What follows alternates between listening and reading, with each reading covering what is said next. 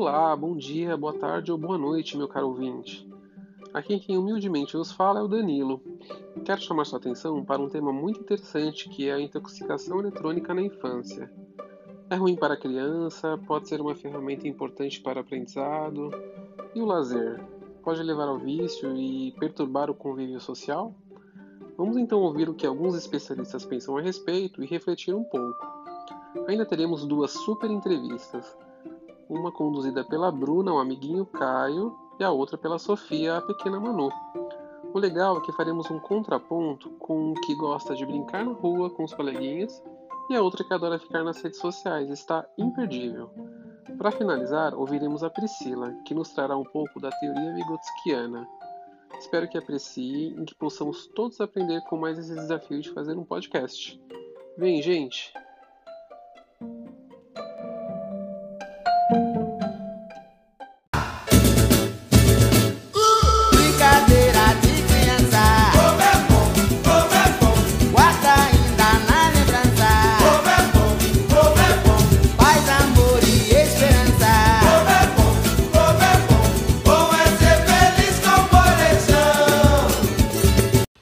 Pessoal, como é bom realmente uma brincadeira de criança, não é? Tento aqui fazer você, então, que nasceu na década de 80 e 90, se lembrar de como era a infância nessa época. Ah, sobre a música, pode parecer que é uma memória recente, mas não é não. Essa música foi lançada em 97 e só faz então 23 anos. É, galerinha, o tempo tá passando muito rápido mesmo. Eu sou de 82 e posso, por experiência própria, dizer como foi a minha infância. Eu me lembro de ter brincado com bicicleta, patins, skate. E por meu pai trabalhar na subprefeitura da Moca e ter um amigo mecânico que cuidava dos caminhões e dos ônibus, ele me conseguiu ótimas rolemãs. E não essa corruptela rolimãs como os dicionários colocam hoje. Eram dias que as únicas preocupações eram fazer a lição de casa e brincar na rua com os amigos. Nunca fui muito fã de algumas brincadeiras coletivas, como o futebol e o vôlei, mas nas brincadeiras de pega-pega e polícia ladrão eu era, modéstia à parte, muito bom. O meu primeiro brinquedo eletrônico que tinha uma fonte, precisava ligar na tomada, foi o Pense Bem da Tectoy. Como era legal aquele, aquele brinquedo. Para aqueles que já nasceram na era da internet de banda larga, que ela foi lançada aqui no Brasil pontualmente no ano de 2000 pelo IG, eu vou explicar como ele funcionava.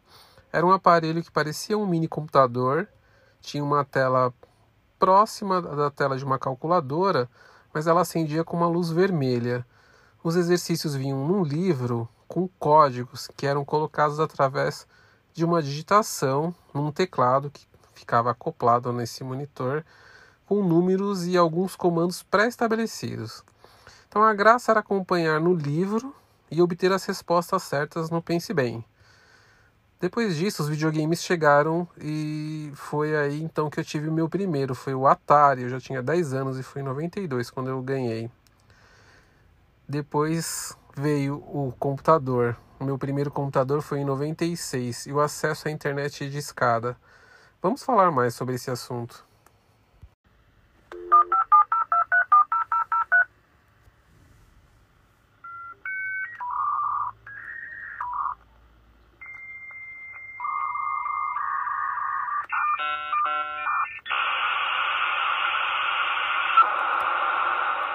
É, se você se lembra desse barulho, você lembra então da internet de escada.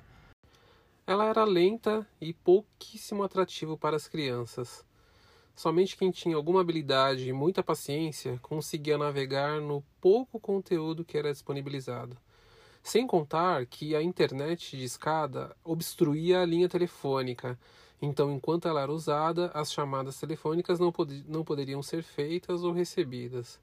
O mais grave era que você estava ali no meio do site, onde ele já tinha carregado 60% depois de duas horas.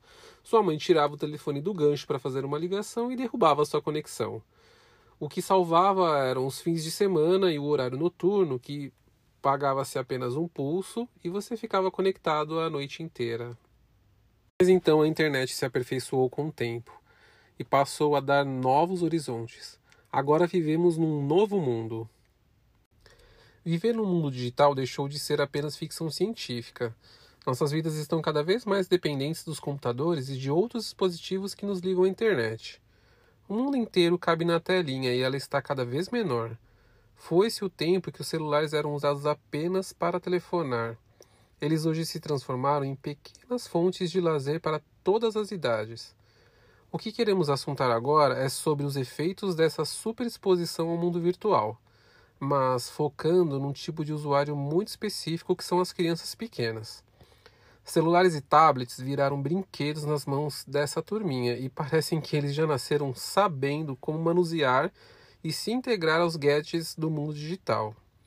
Nas redes sociais e YouTube, a toda hora são postados vídeos de crianças que nem aprenderam a falar ou andar e mesmo assim já ficam fascinados por aparelhos eletrônicos.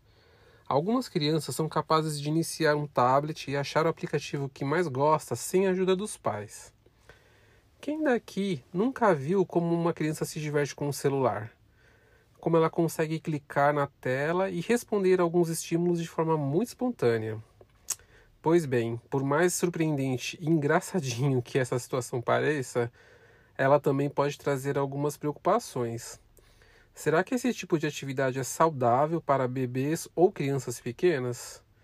Alguns especialistas dizem que não. Vamos ouvir o que a diretora Regina de Assis, de Educação, Cultura e Comunicação da SERP, tem a nos dizer. Há várias pesquisas, tanto no Brasil quanto fora do Brasil, principalmente no campo da neuropediatria que é um campo que estuda os efeitos do uso precoce de celulares, de tablets, de joguinhos e tudo isso, mostrando os prejuízos que crianças brasileiras já vêm apresentando em relação ao desenvolvimento da sua visão, da sua audição e da própria musculatura, o desenvolvimento motor da criança. Nós estamos vendo, nós temos testemunhado crianças que não se equilibram direito não jogam futebol, não consegue subir em árvore, não anda direito no skate. Por quê? Porque está o tempo todo sentada, ela quase que se atrofia, digamos assim, sob o ponto de vista motor e sob o ponto de vista é, psico-neurológico, porque toda, todo o desenvolvimento neurológico do cérebro da criança, com as conexões dos olhos, dos ouvidos, da boca, dos pequenos membros e dos grandes membros, fica prejudicada.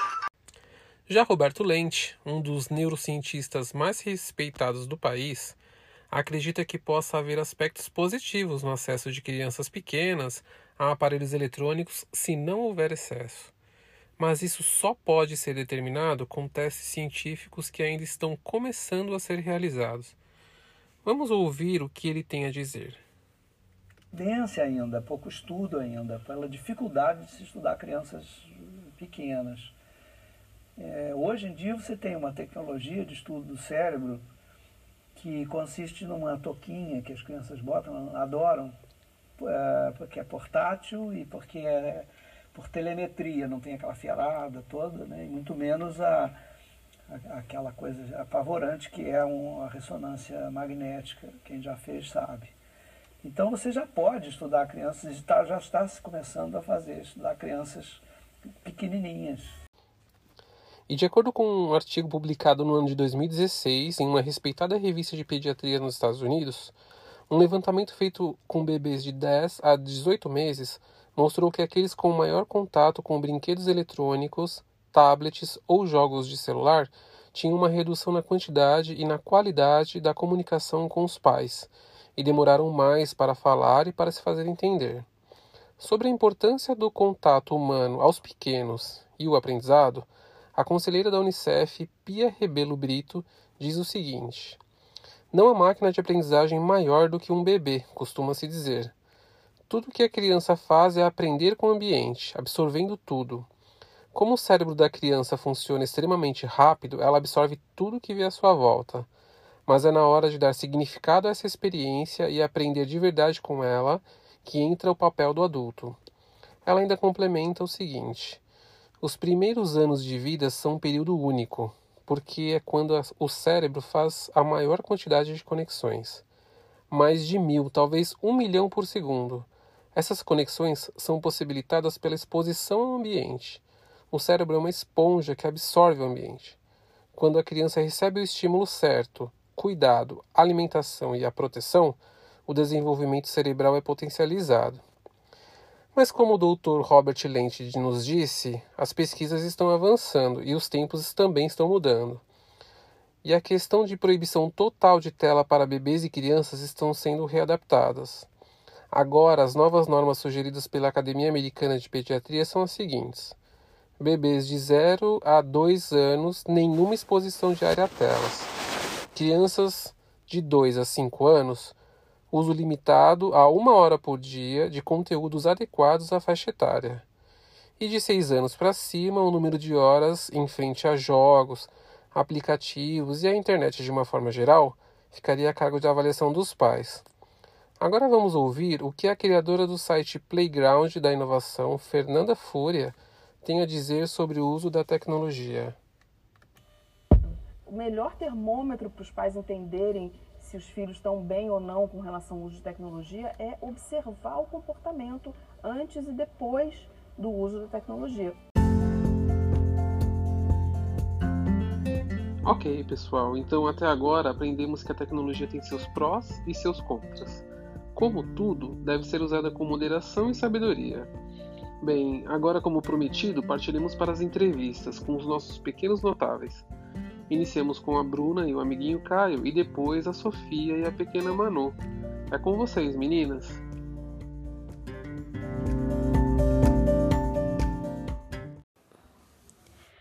Olá, eu sou a Bruna e para que a gente possa se aprofundar um pouco mais nesse assunto, nós trouxemos hoje aqui a participação de um convidado especial.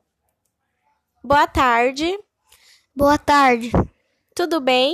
Sim. Qual é o seu nome? Caio. Caio, quantos anos você tem? Nove. Nove anos. Caio, o que você mais gosta de fazer? Jogar jogos de tabuleiro e de cartas. Que legal! Essa é a sua brincadeira favorita? Não muito, eu também gosto de brincar de de pega-pega, esconde-esconde. Pega-pega é sua brincadeira favorita, então. É, acho que a gente sim, só quando tem bastante gente para brincar. Entendi. Caio, o que significa tecnologia para você? Para as pessoas se comunicarem, trabalharem e se divertirem também. Entendi. Você gosta de brincar com computadores ou celular? Sim. Sim. Qual deles você gosta mais? Celular. Por qual razão? Celular é mais fácil. Entendi. E quanto tempo mais ou menos você brinca com celular por dia? Não muita, só alguns dias que eu brinco, uns, uns uma hora ou menos. Certo. Você costuma jogar videogame? Sim. Quais são os seus jogos favoritos? Fortnite, Roblox e. É, isso aí, praticamente. E quanto tempo você joga videogame por dia? Bastante tempo, eu não sei dizer. Certo, Caio. É, você costuma brincar com outras pessoas? Sim, eu brinco com a minha família e quando a gente vai pro sítio ver familiares, eu brinco com eles também. Do que você mais gosta de brincar com eles? E na pega-pega e coisas que gastam energia. Tá, entendi, Caio. Agora eu vou te fazer uma outra pergunta. O que você prefere, brincar com o celular, videogame ou com outras pessoas? Outras pessoas. Por qual razão? É porque é mais divertido brincar com outras pessoas. Entendi, Caio. Eu gostaria de então de te agradecer por participar aqui hoje. Queria dizer que a sua contribuição foi muito significativa para nós entendermos o assunto, tá bom? Muito obrigada. Tchau. Tchau, Caio. Olá, ouvintes. Eu sou a Sofia e hoje vamos entrevistar a pequena Manu, nossa convidada especial. Tudo bem com você, Manu? Oi, tudo bem sim? Manu, quantos anos você tem? Tenho 10. O que, que você mais gosta de fazer? Ficar no celular. Qual é a sua brincadeira favorita? Eu gosto de fingir que eu tô no filme Harry Potter. Manu, para você, o que, que significa tecnologia? É uma coisa muito legal, né? Nessa época de distanciamento social, é legal que dá pra falar à distância, sem transmitir o vírus, dá pra compartilhar fotos, jogar. É muito legal. Manu, quanto tempo em média você fica no celular? Muito tempo, chutando é umas 14, 15 horas ou mais. E o que, que você mais gosta de fazer no celular? Ah, eu gosto de ficar na rede social TikTok e de conversar com meu amigo. Manu, fora o TikTok, você tem outras redes sociais? Sim, eu tenho Facebook, Instagram e Twitter. E o que, que você costuma postar? Eu só posto no Instagram, né? Aí eu só posto foto minha mesmo. Manu, você sabe quantos seguidores você tem no Instagram? Eu tenho 240. E quantas pessoas você segue? Umas 200. Você conhece todas essas pessoas? Pessoalmente, não. Certo. Manu, você prefere falar com sua família e com seus amigos pessoalmente ou pelo celular? Ahn, antes do, do vírus, né? Eu preferia pessoalmente, mas agora com a pandemia eu prefiro pelo celular. E todos os seus amigos têm acesso às redes sociais? Sim, Manu, conta pra gente até que horas você costuma ficar no celular. mais ou menos quatro e pouco da manhã. E por esse horário que você vai dormir. É, E que horas você acorda? faz um mês que eu tô tentando acordar mais cedo. Aí eu acordo meio-dia, 11, 10 horas por aí. E você já acorda conectada? Certo, Manu. Nós vamos encerrando por aqui. Muito obrigada pela sua participação. Eu que agradeço.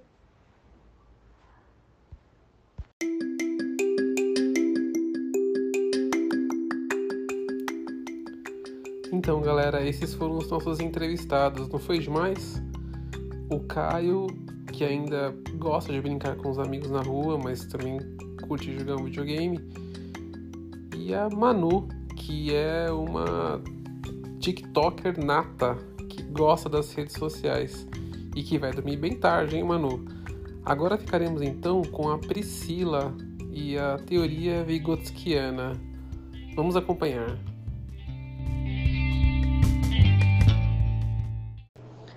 Olá, pessoal. É, o meu nome é Priscila e eu vou abordar um pouquinho aqui é, a teoria do Vygotsky em relação ao ensino e aprendizagem é, nesse contexto aqui que nós estamos compartilhando. Bom, então, em um momento em que a tecnologia se desenvolve e é algo cada vez mais presente no cotidiano das pessoas, há necessidade de buscarmos técnicas mais sofisticadas no que diz respeito ao ensino e aprendizagem. Como já dizia Vygotsky, esse contexto interfere diretamente no desenvolvimento do indivíduo. Ou seja, é, nós devemos refletir acerca do papel do professor como mediador em um momento cada vez mais moderno, é, no qual as tecnologias funcionam né, como fator que impulsiona o desenvolvimento por parte do aluno no que tange o seu desenvolvimento profissional, né, abordando aí a questão da tecnologia é, no, nesse contexto. Então, Vygotsky assegura que o desenvolvimento cognitivo é, não pode ser entendido sem a observância do contexto social e cultural em que ele ocorre, é, bem como focaliza os mecanismos de origem e natureza sociais e peculiares de cada indivíduo. É, defende a ideia também de que os processos superiores mentais têm origem em processos sociais. No caso, a era digital que as nossas crianças estão vivendo atualmente e que a tendência é polarizar a cada novo ano. Então, as tecnologias e inovações possibilitam que o mundo fique interligado. A informação sobre o mundo inteiro, bem como sobre é, qualquer tipo de indagação, ocorrendo de uma forma rápida e bastante efetiva. Então, nesse contexto escolar, o aluno deve encontrar significado naquilo, é, deve ser preparado para a vida, e essa é uma maneira. Sabendo a importância daquilo que estuda, ele será motivado e, consequentemente, terá um desenvolvimento melhor, assimilará melhor as ideias expostas. Então, é por que não utilizar métodos que já fazem parte do contexto do, do aluno e contribuir com o seu aprendizado? Então, eu acredito que essa tecnologia possa ser utilizada para o lado positivo também e não somente é, aí no contexto de jogos e etc. E mesmo nesse contexto, é, falando aí né, do aprendizado, ele pode ser positivo. Cabe aí né, aos pais, aos educadores, dosarem a medida para que isso não seja prejudicial para as crianças.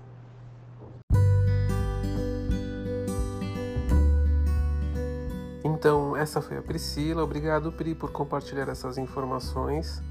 Nós estamos finalizando. Eu quero aqui agradecer as meninas do grupo que se empenharam e fizeram esse podcast acontecer. Também quero agradecer a professora Natália, a qual todos nós nutrimos uma profunda admiração. E quero finalizar então com uma frase de Pitágoras para reflexão que é: Educai as crianças para que não seja necessário punir os adultos. Valeu, gente. Obrigado.